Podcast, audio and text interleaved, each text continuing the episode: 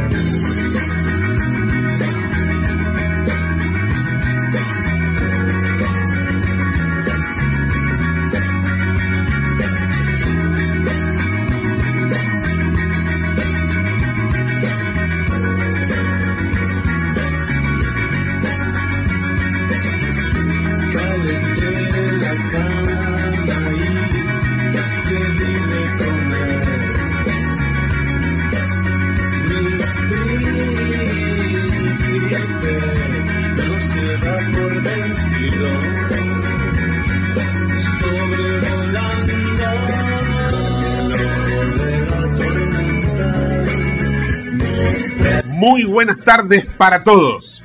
Estás en el ojo de la tormenta.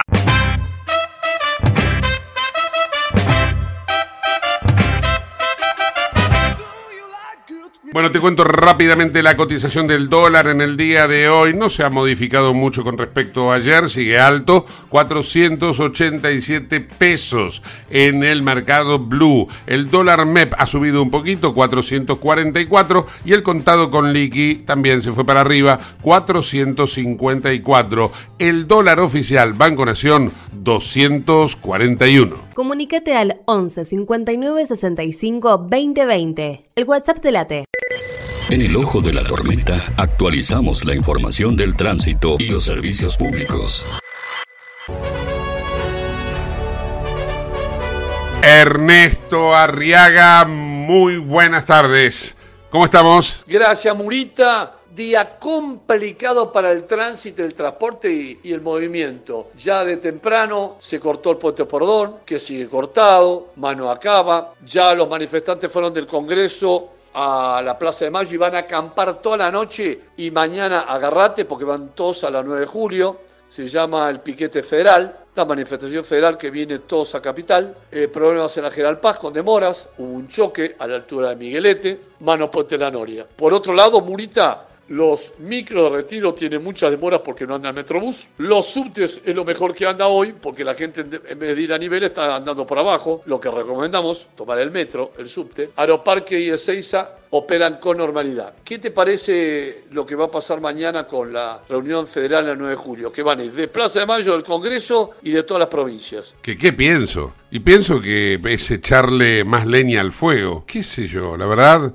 siento, después de la protesta que hubo esta semana en la Richeri, que la gente empezó a mostrar ya su intolerancia al piquete, me da la sensación de que en cualquier momento puede llegar a esto pasar a mayores. Pero bueno, Ojalá que no, crucemos los dedos. Eh, pero la verdad que no, no me gusta ni medio, Arriaguita. Ni medio. Sí, totalmente de acuerdo con vos, pero está trayendo mucha complejidad a toda la gente. En el interior la gente vive tranquila y feliz. Y lo que pasa en Buenos Aires, en el AMBA, es realmente muy preocupante con relación al tránsito del transporte. Bueno, Murita, eh, nos espera un viernes y domingo difícil para la Academia y para el Rojo tenemos que levantar la cabeza y por lo menos empatar o ganar. Te quiero mucho. Y por último, cinturón de seguridad colocado, luces bajas prendidas, por supuesto, seguro y la BTV al día. Fium, fium, mora. No hablemos de fútbol, eh, no hablemos de fútbol, por favor. Chao, Ernestito. Un fuerte abrazo. Saludos para Carlín, para María y también para Raya y la Meilla. Para vos no, que sos del rojo.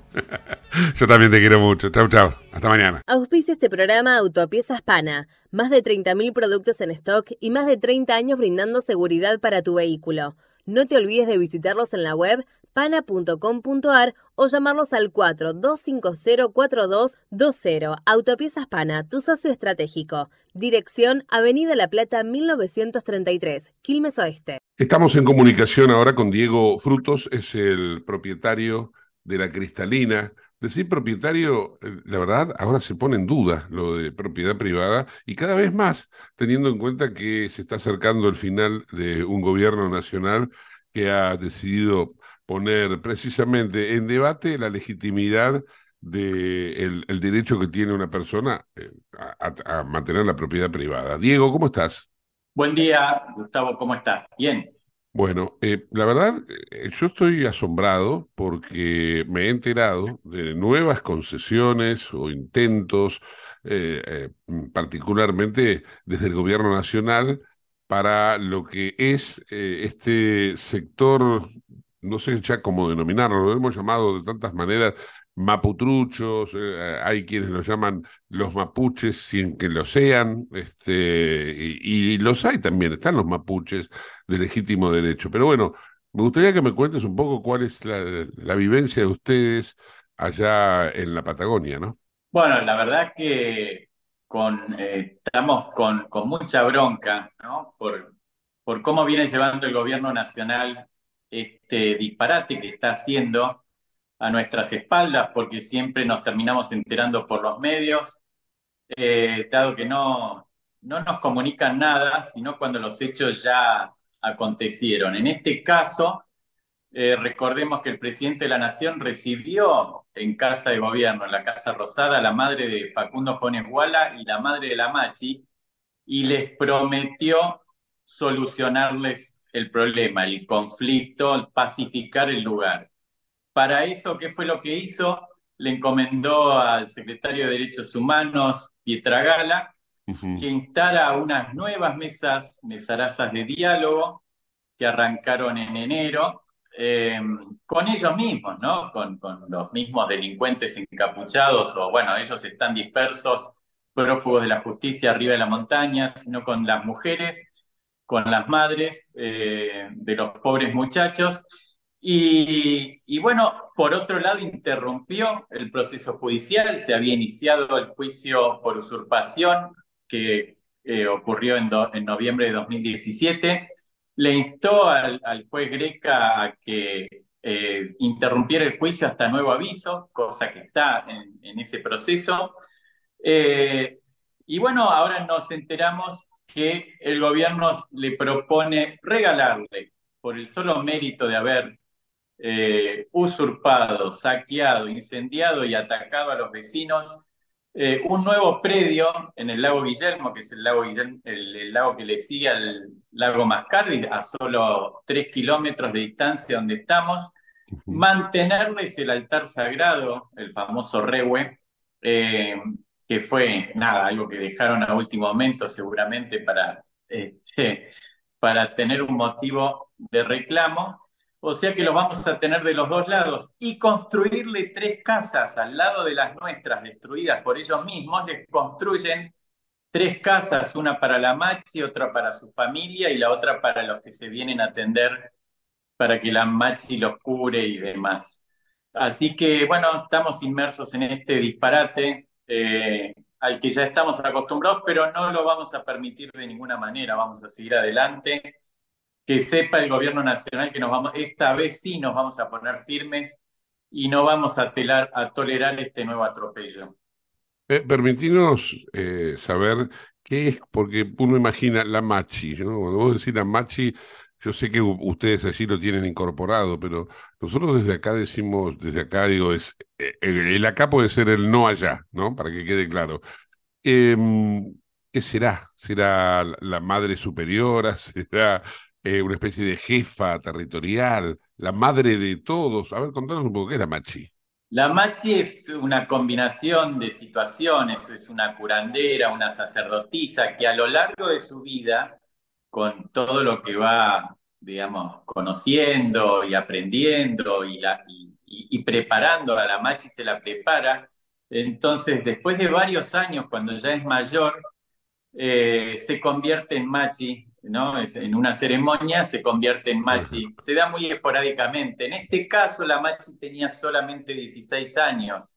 Su madre, la señora Mariana Huel, es la que de un día de buenas a primeras decidió viajar a Chile, aprendió algo del mapuchismo, esa palabra es tuya, de aprender un poquito de la gente de Chile y volvió transformada en machi a sus 16 años. Tuvo dos hijos ya con el señor eh, Matías Santana, el de los binoculares del caso Maldonado, es su Ah, marido. sí. Exactamente. Y bueno, la teníamos instalada en Villa Mascardi, ahora está en prisión domiciliaria en Bariloche, eh, a espera del, del juicio que estaba interrumpido.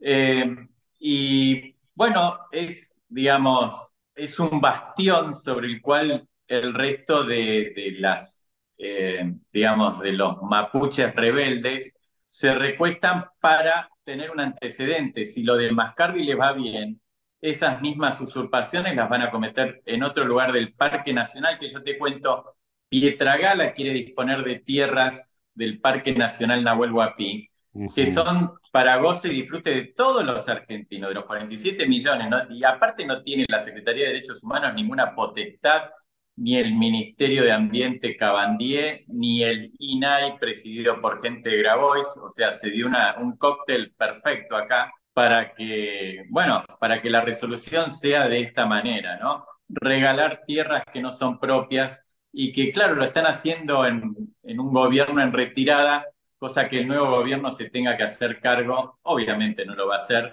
de esta resolución que están tomando ellos. Eh, eh, mm, vos decís, Pietragala, por ahí no todo el mundo tiene claro que es el secretario precisamente a cargo de, de esta cuestión, ¿no? Es- Estamos hablando, es el secretario de Derechos Humanos, que también vos mencionaste ministros, el ministro de Medio Ambiente. Ahora, yo me pregunto, ¿no? Y, y, eh, en este razonamiento que vos aplicás, que me parece válido, porque si les sale bien a, los que fueron por Mascardi y les terminan dando Guillermo, bueno, irán por Guillermo otros y les darán el López, no sé, el Cerro López les darán. La cuestión es, este, mm, dejemos de lado eso que ya es discutible. ¿Qué pasa con los verdaderos eh, damnificados, que son ustedes? Vos recién en el relato recordabas que te prendieron fuego a la casa, han destruido casas que hasta ni siquiera son de, de personas eh, físicas, que son del Estado, ¿no? Parques nacionales. ¿Qué pasa con todo eso? ¿Eso se repone o eso se reserva para el próximo gobierno, el, actual, la actual gestión? Bueno, nosotros lo hemos reclamado ya en, distintos comunicados, en, pedidos de informes eh, que hemos hecho y que la mayoría no nos responden, ¿no? Ya han caducado, ya han vencido. Eh, y no, nunca nos han respondido a ver quién se hará cargo de la reposición de nuestras viviendas o de la misma escuela de guardaparques, como dijiste, eh, o de las cabañas de, asociaciones civiles, de colegios, de parroquias que había por demás aquí en Villa Mascardi. Eh, y que hoy no existe nada de eso. Acá venían muchos chiquitos, jóvenes, que ahorraban durante todo el año sus familias, de, muchos de ellos de condición humilde, que quizás en su vida jamás iban a poder ver lo que era un parque nacional, bosques, montañas, lagos. Bueno, todo eso ha desaparecido en Villa Mascardi y nada ha dicho el gobierno quién se va a hacer cargo de esa situación, sino que la única respuesta que están dando es cómo seguir adelante eh, asistiendo a estos grupos de delincuentes que no están inscritos como comunidad. Otra cosa, son todos entre 20 y 30 años, muchachos eh, de distintas familias, una verdadera comunidad mapuche, tiene un lazo sanguíneo, eh, abuelos, bisabuelos, hijos, nietos, primos, tíos. Bueno, no, acá son todos muchachos de distintas familias, muchos de ellos con problemas en la justicia, prófugos, buscados, por eso están encapuchados, ¿no? Claro. Ese es el motivo. Y, y, bueno, sobre, o sea, para seguir asistiéndoles a ellos o, darles respuesta, como te dije, ahora darle nuevas tierras, para, porque cuando uno habla, ¿no? Con Pietragar en su momento, en febrero, era que la última reunión que tuvimos, 10 de febrero, bueno, Diego, eh, es la única manera para pacificar van a tener que acostumbrarse a vivir de esta manera pacífica. Eh, y bueno, nada, es un disparate total eh, que, que a esta altura es ya intolerable y nos vamos a poner firmes, como te dije, haremos una marcha el 25 de mayo próximo Eh, nos vamos a congregar a las 15 horas en la Rotonda del Diarco, que es un lugar de salida hacia el sur por la Ruta 40. ¿En qué ciudad? llegaremos a Mascardi esta vez, sí. ¿En qué ciudad? ¿En Bariloche? Sí, sí, en, la, es una de las salidas de Bariloche hacia el sur. es famosa para el que conoce la Rotonda del Diarco, cerca del en el camino al aeropuerto. Eh, desde allí marcharemos en caravana vehicular hacia Villa Mascardi. Todas las otras marchas que tuvimos siempre se nos interrumpió en el medio del camino. No vamos a, parar el tránsito ni nada que se le parezca.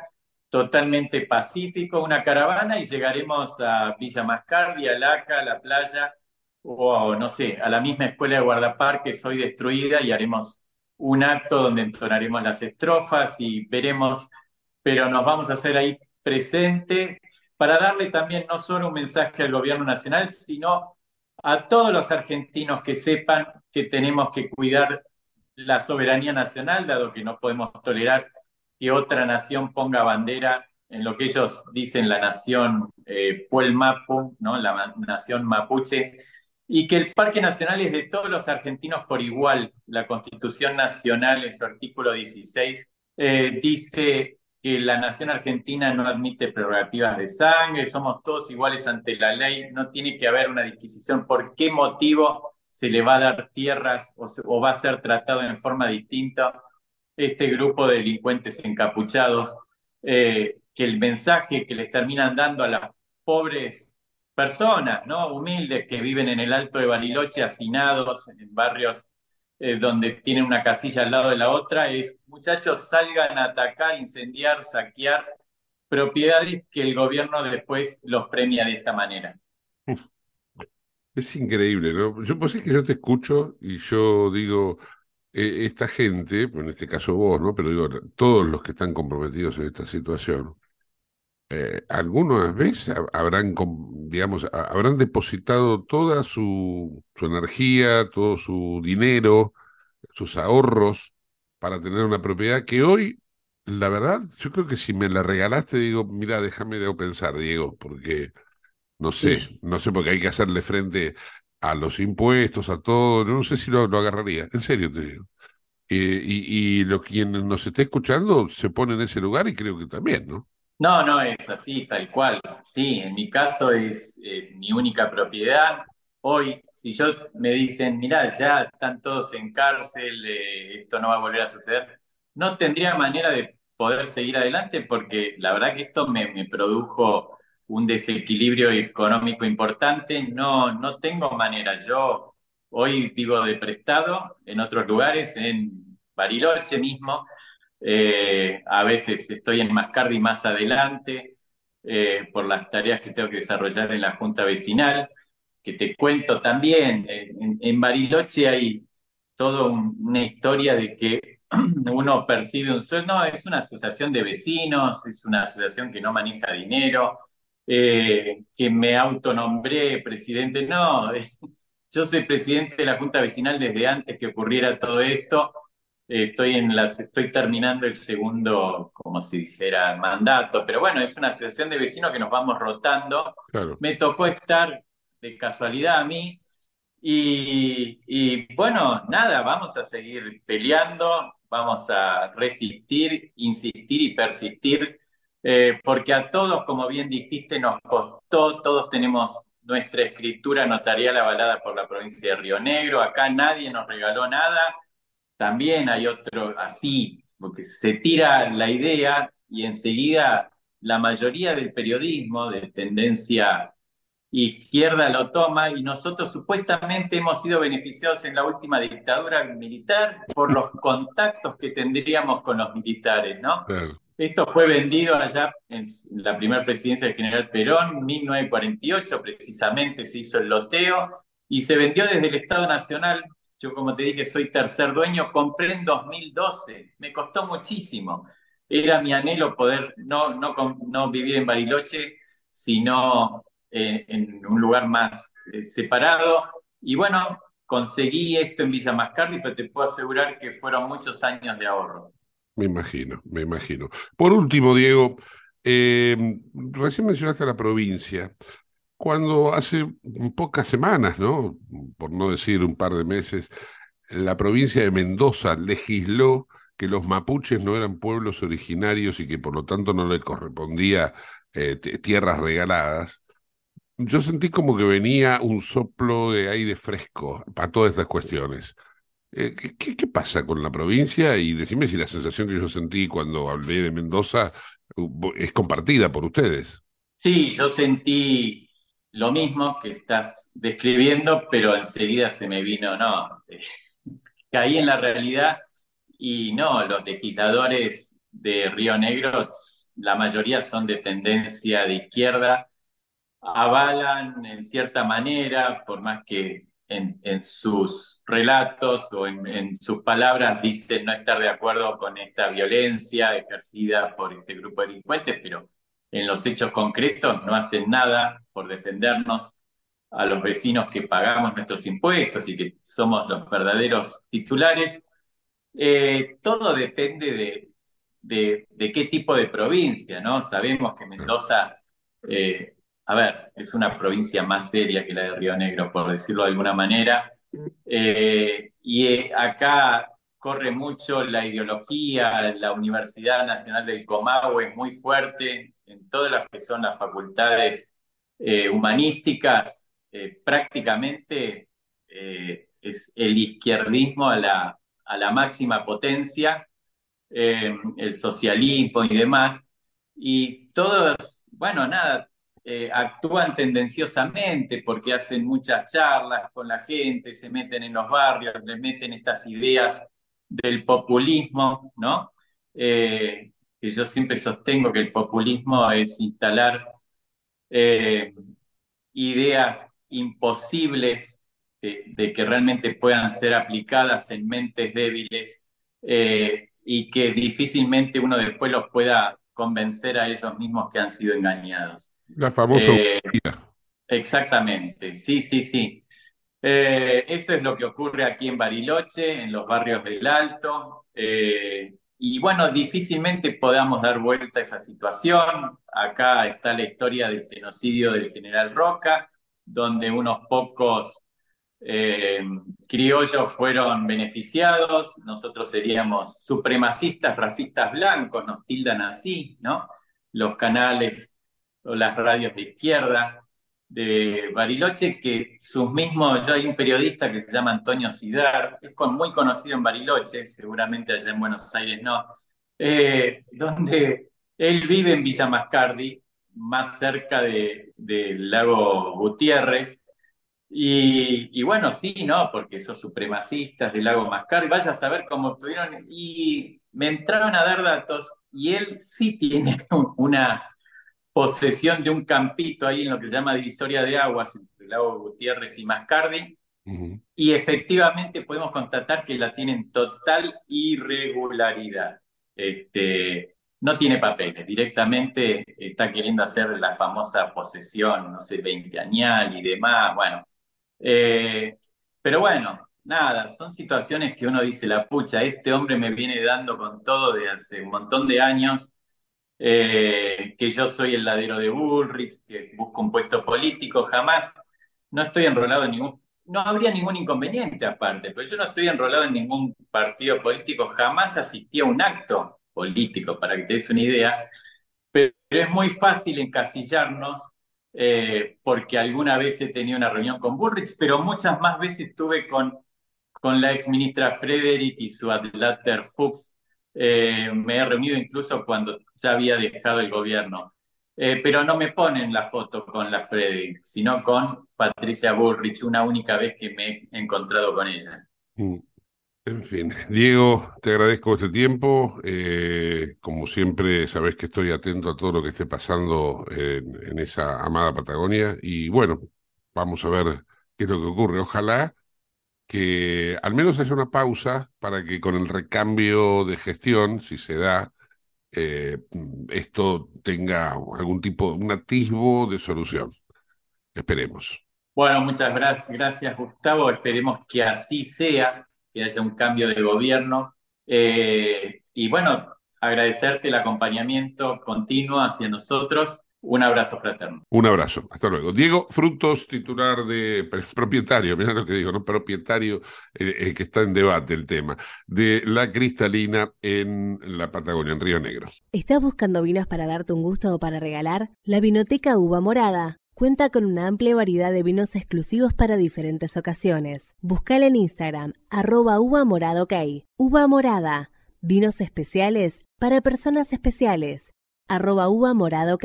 Hasta acá llegamos en este primer bloque. No te vayas del ojo de la tormenta. En el próximo bloque tenemos al profe Piñatelli y también información internacional. Ya volvemos.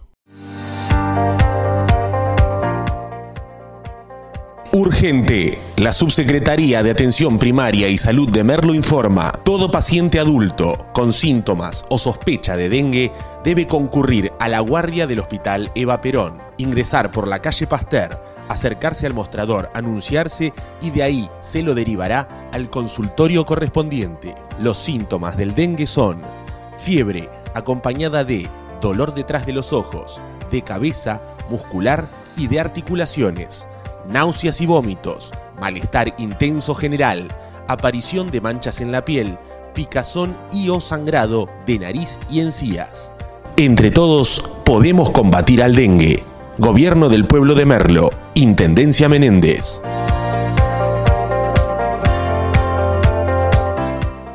Autopiezas Pana, distribuidor nacional de autopartes, líder en el rubro suspensión, dirección y frenos para vehículos para más información sobre las marcas que trabajamos, visítanos en nuestra web pana.com.ar o escribinos a nuestro email pana.pana.com.ar. Autopiezas Pana, tu socio estratégico. 28. 34. 58. 73. No importa si tenés 18 o 70 años, vos también podés terminar la secundaria de forma virtual y desde cualquier lugar del país. Con educación hay futuro. Conoce más en buenosaires.gov.ar barra Terminal la Secundaria. Buenos Aires Ciudad. Te invitamos a conocer La Pampa, porque creemos en una nueva forma de viajar a un ambiente ideal para estos tiempos. Aire puro, bosques y fauna nativa, gastronomía gourmet, vinos patagónicos, pueblos con historias emocionantes. En La Pampa, seguro te relajás, seguro te emocionás, seguro disfrutás. Viaja seguro, viaja a La Pampa, portal de la Patagonia. ¿Sabías que todos los accidentes por inhalación de monóxido de carbono son evitables? Chequea que la llama de tus artefactos sea siempre azul. No olvides ventilar los ambientes de tu hogar todos los días, verificando que las rejillas cuenten con salida al exterior y las ventilaciones no estén tapadas ni sucias. Y controla las instalaciones internas con un gasista matriculado. Con estos consejos, proteges a tu familia. Metrogas, damos calor. ¿Qué es lo que hace a San Isidro distinto? ¿Será que vivimos haciendo obras que nos hacen vivir mejor, como la nueva senda del hipódromo? ¿Será porque seguimos haciendo megaconstrucciones? Sí, porque seguir mirando hacia adelante hace todo distinto. San Isidro, municipio. CRIBE, Centro de Rehabilitación Integral Belepoc. Atención dedicada ante las principales enfermedades crónicas e invalidez del sistema nervioso. www.cribe.com.ar. Independencia 5182, Villa Ballester. Teléfonos 4768-6774 o 4767-6296. Merlo crece en obras. La Secretaría de Obras y Servicios Públicos de Merlo avanza con el plan de renovación de la red vial. Estos trabajos mejoran la transitabilidad de las calles, la seguridad y la calidad de vida de nuestros vecinos. Ya finalizaron trabajos de pavimentación en la calle Junín entre Cervantes y Ruta 40 en Merlo Centro. Se encuentran en ejecución en Irigoyen entre Garay y Cámpora en Merlo Norte y continúan nuevas obras en el distrito. Merlo crece en obras. Intendencia Menéndez. ¿Tenés Galicia? Tenés que saber algo. ¿Tenés alguna duda? Tenés alguien que te escucha y te da atención 24/7. ¿Tenés ganas de hacer algo? Tenés muchos beneficios en lo que más te gusta. Tenés ganas de no hacer nada. Tenés una app para hacer todo desde el celular sin moverte del sillón de tu casa. Tenés, todo para vivir un día a día mejor. Tenés Galicia. Tenés Galicia.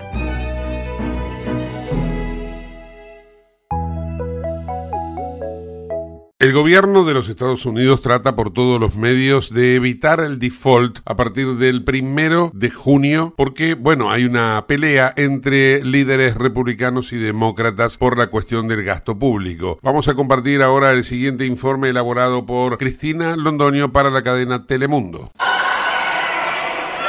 Desafiaron a gritos a la policía del Capitolio y más de una decena se hizo arrestar pidiendo el aumento del techo de la deuda nacional sin los recortes que exigen los republicanos. Va a estar muy difícil y como siempre va a afectar a nosotros y a Estados Unidos y a los otros países. Mientras en la Casa Blanca, tras la reunión del presidente, la vicepresidenta y los cuatro líderes congresionales, un rayo de luz. Habrá más conversaciones. Solo nos quedan 15 días para controlar el gasto y aumentar la deuda, dijo Kevin McCarthy. Dejar de pagar no es una opción. Estados Unidos cumple con sus deudas. Hay tiempo, afirmó el mandatario. El avance en las negociaciones al borde de lo que la secretaria del Tesoro, Janet Yellen, llamó una potencial catástrofe económica, según ha proyectado el Consejo de Asesores de la Casa Blanca. It could lead to a downturn as severe as the Great Recession. In its simulation, over 8 million Americans lose their jobs. Yellen aseguró que sin acuerdo Estados Unidos empezaría a dejar de pagar sus deudas el primero de junio. El país podría tener dificultades de pagar los beneficios sociales de eh, Social Security, también pagar el Medicaid y Medicare para la gente más pobre, para los viejitos. Entonces se quedaría un caos social. Los republicanos insisten que ellos ya han hecho su parte. Ya pasamos un proyecto de ley, ya subimos el... Uh, el límite de la deuda.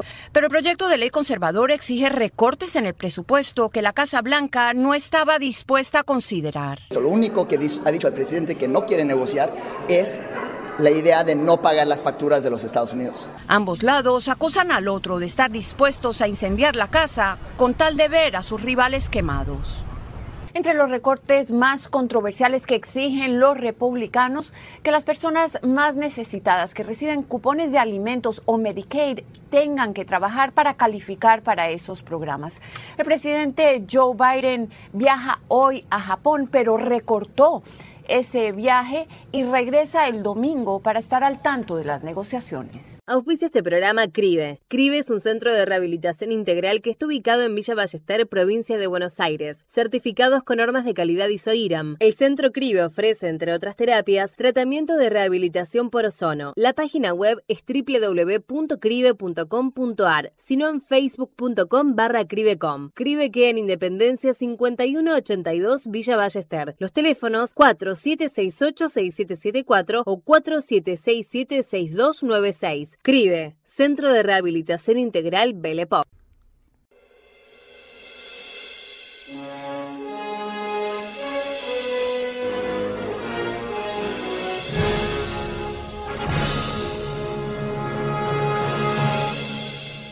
Llega al ojo de la tormenta con su nave interestelar, interespacial, internacional, podemos decir también, el profesor Adrián Piñatelli. Profesor Piñatelli, muy buenas tardes. Desde acá, desde la Tierra, lo saluda Gustavo Mura. ¿Cómo está usted? Muy buenas tardes, Gustavo, desde el espacio. Alguien que no quiere volver a la Tierra. sí, mejor quédate allá. No sabes, el, el dólar está altísimo. En cualquier momento te alcanza, mira prefiero verla de lejos redonda la Tierra y quedarme con esa imagen, ¿no? Profe, ¿qué, año nos traes hoy a la memoria? A ver, contanos un poco, ¿qué historia tenés? Vamos a hablar de una historia que ocurrió en 1964 y que la podemos denominar efecto espectador. Yo tenía un año en ese momento. Vos tenías un año, bueno, yo tenía eh, dos años para tres. Vamos a hablar de... Sos un viejo decrépito. Sí, la verdad que sí. no tenía que hablar con gente joven como vos. Bien. Vamos a hablar de Catherine Susan Genovese. Una chica a que todo el mundo la llamaba Kitty, que había nacido el 7 de julio de 1935 en Estados Unidos. Ella vivía en Kew Gardens, en el barrio de Queens, en Nueva York.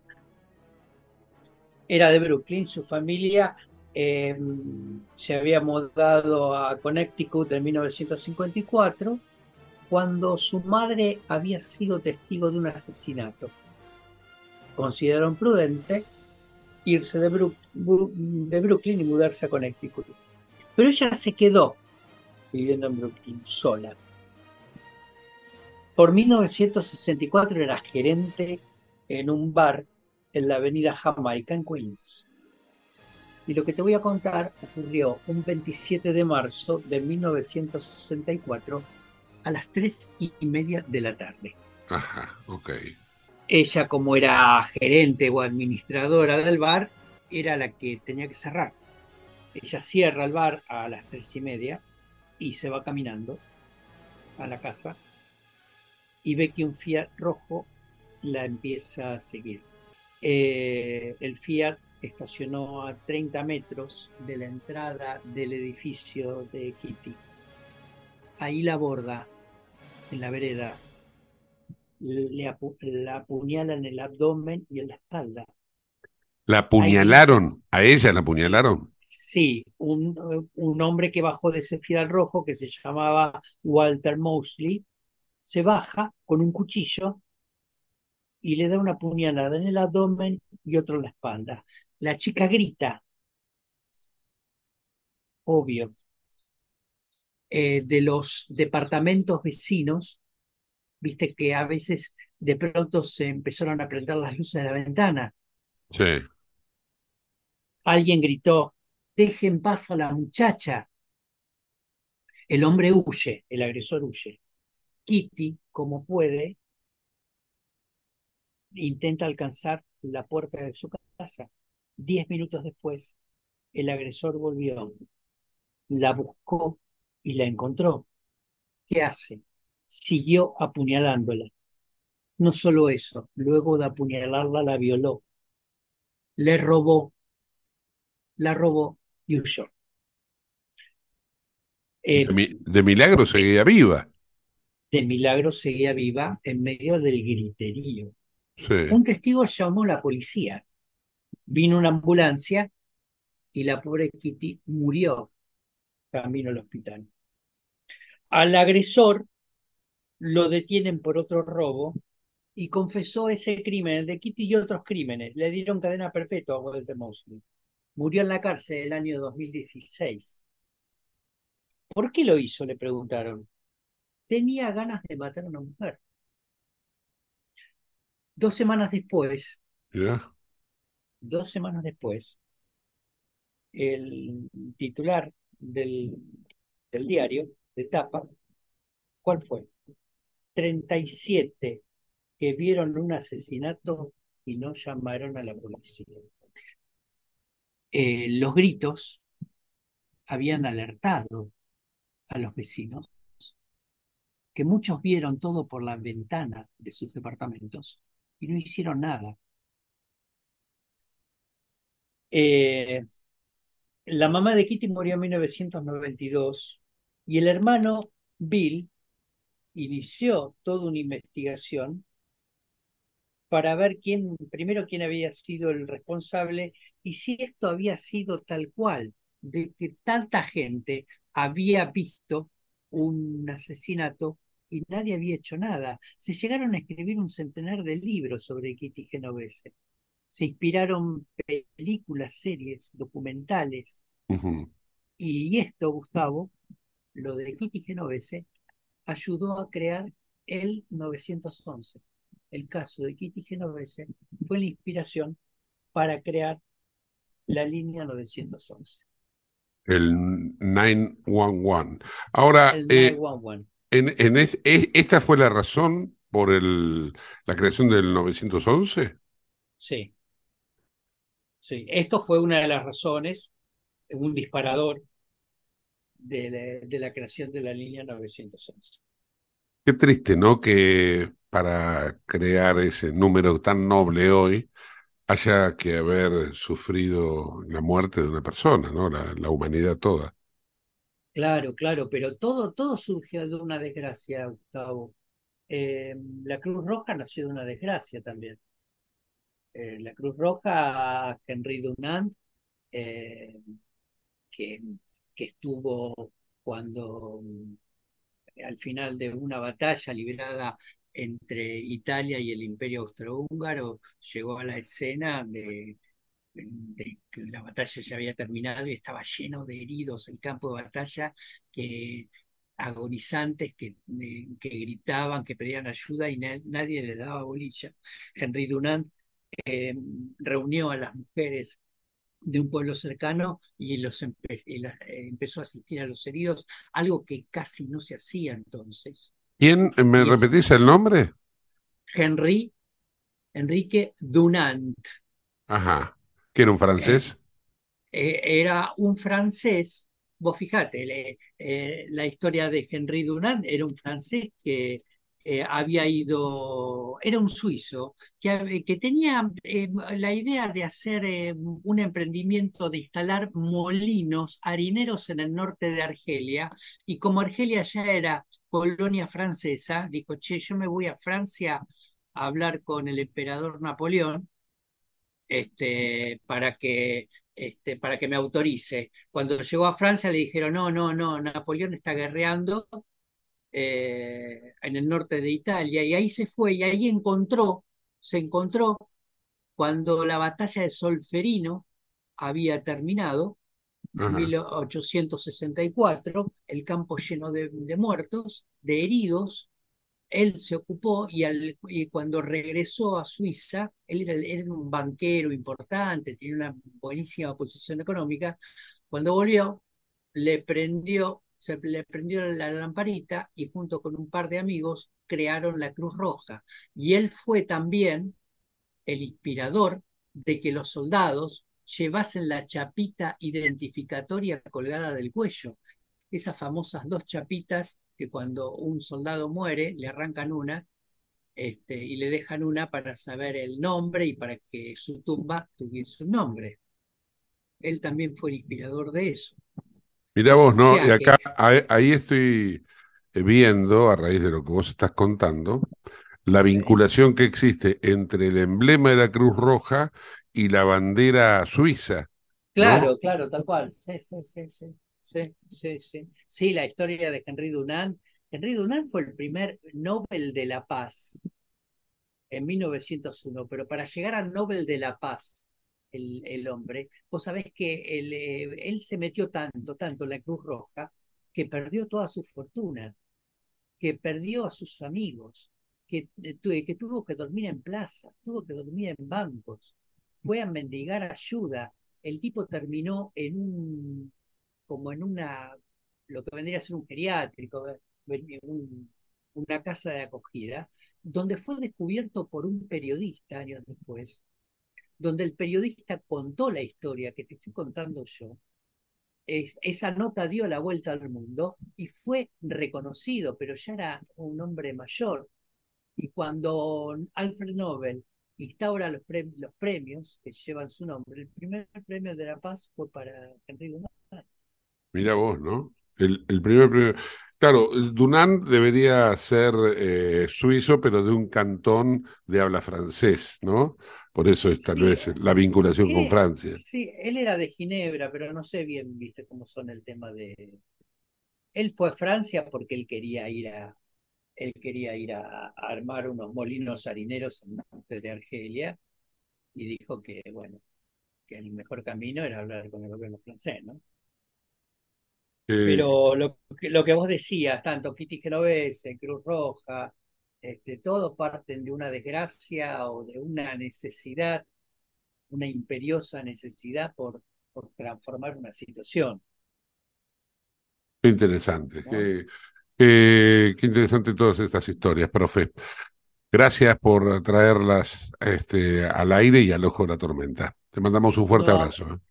Será hasta la semana que viene, Gustavo. Abrazo. ¿eh? Hasta la semana próxima, profe. El profe Adrián Piñatelli en el ojo de la tormenta. Viví la experiencia OnFit. Descarga la app y lleva tu entrenamiento a todas partes. Disponibles para iOS y Android. El Banco Galicia firmó nuevamente un convenio con el gobierno de la ciudad de Buenos Aires para brindar capacitación teórica y práctica a más de 200 alumnos que estén cursando el último año de la escuela secundaria en instituciones públicas y privadas.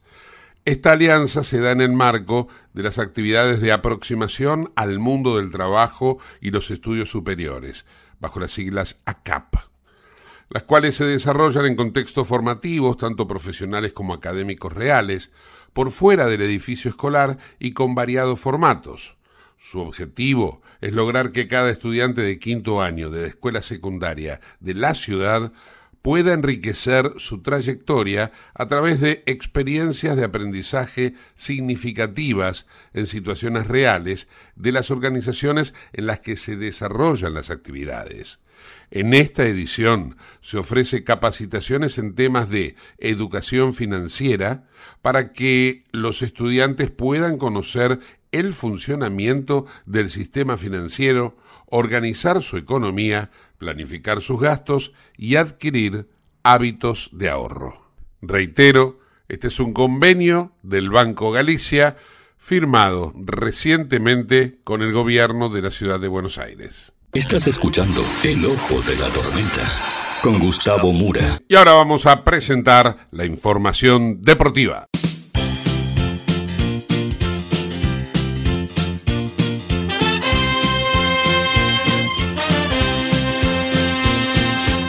Marcelo Bielsa ha sido presentado en el día de hoy como director técnico de la selección uruguaya de fútbol.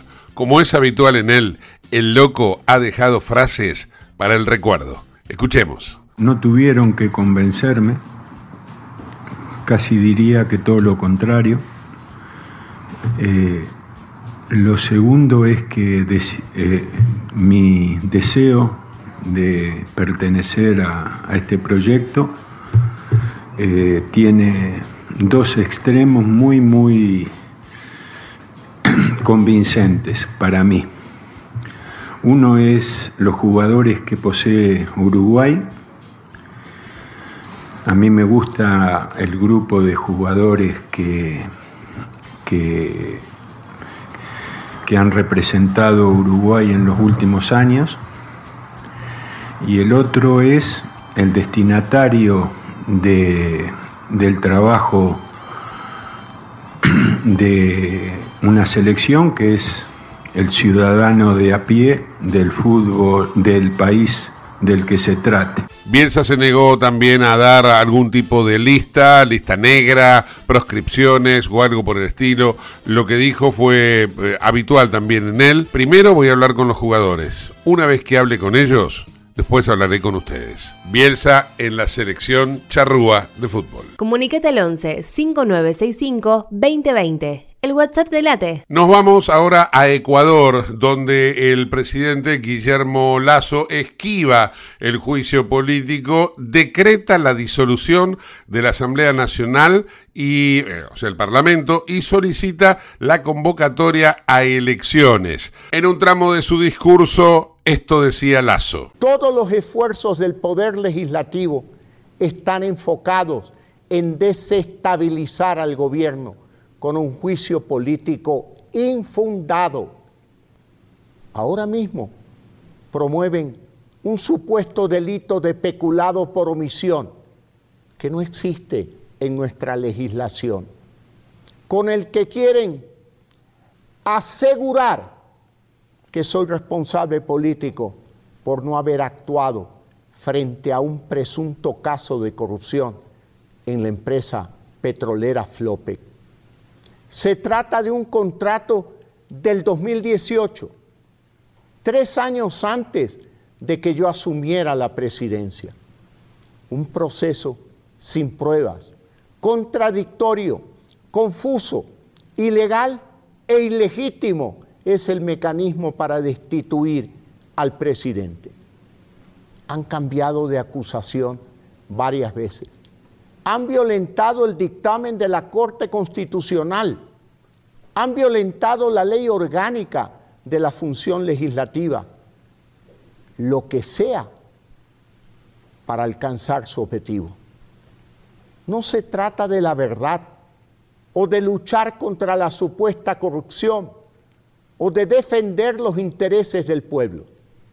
De lo que se trata es de tomarse la presidencia de la República en su camino por usurpar todos los poderes del Estado. En eso son expertos. El control total que ya, que ya lo vivimos, viene acompañado de autoritarismo, persecución y corrupción. Los acusadores se han obsesionado por acabar con mi gobierno, impulsados por un sobrehumano rencor. Posteriormente, Guillermo Lazo explica cómo va a seguir todo. Han sido incapaces de encontrar prueba alguna en mi contra, porque no hay nada que encontrar, absolutamente nada. Yo admito errores en mi gestión, pero soy un demócrata y he procurado que las soluciones sean siempre constitucionales y legales.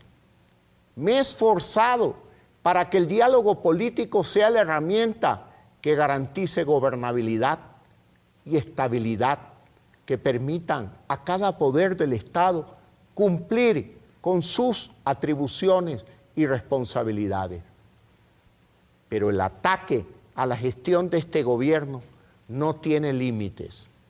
Los ministros del Interior, Defensa, Salud, Inclusión Social, entre otros, han recibido más de 1.300 pedidos de información y han sido llamados a comparecer en más de 300 ocasiones en dos años de gobierno. Hay ministros que han tenido en un solo día hasta cinco comparecencias. Han activado 14 juicios políticos para generar inestabilidad en el gabinete y entorpecer el trabajo del gobierno. Es inaceptable que gran parte del tiempo de los ministros y sus equipos esté dedicado a resistir el acoso político de la Asamblea Nacional, en lugar de gestionar la solución de los problemas de las familias ecuatorianas.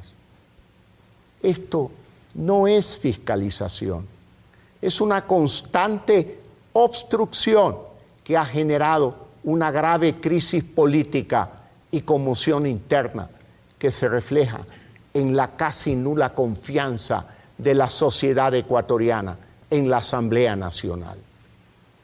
Para dar una salida constitucional al Ecuador, he decidido aplicar el artículo 148 de la Constitución de la República que me otorga la facultad de disolver la Asamblea Nacional por grave crisis política y conmoción interna, para lo cual he firmado el decreto ejecutivo número 741.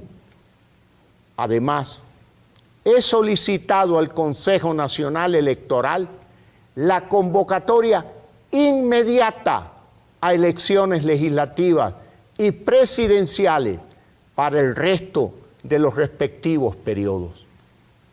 Esta es una decisión democrática, no solo porque es constitucional, sino porque le devuelve al pueblo ecuatoriano, a ustedes, el poder de decidir su futuro en las próximas elecciones. El presidente de Ecuador también dijo lo siguiente.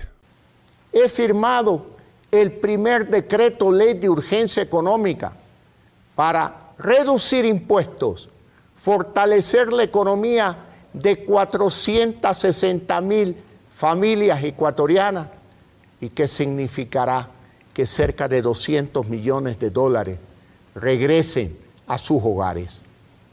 Este decreto ley será remitido a la Corte Constitucional para su dictamen. El Ecuador no se detiene. Los servicios públicos atenderán con normalidad. Las Fuerzas Armadas y la Policía Nacional continúan garantizando seguridad con su labor diaria de enfrentar a la delincuencia y al terrorismo. El sector privado tiene todas las garantías para desarrollar sus actividades y seguir contribuyendo al crecimiento y desarrollo del país.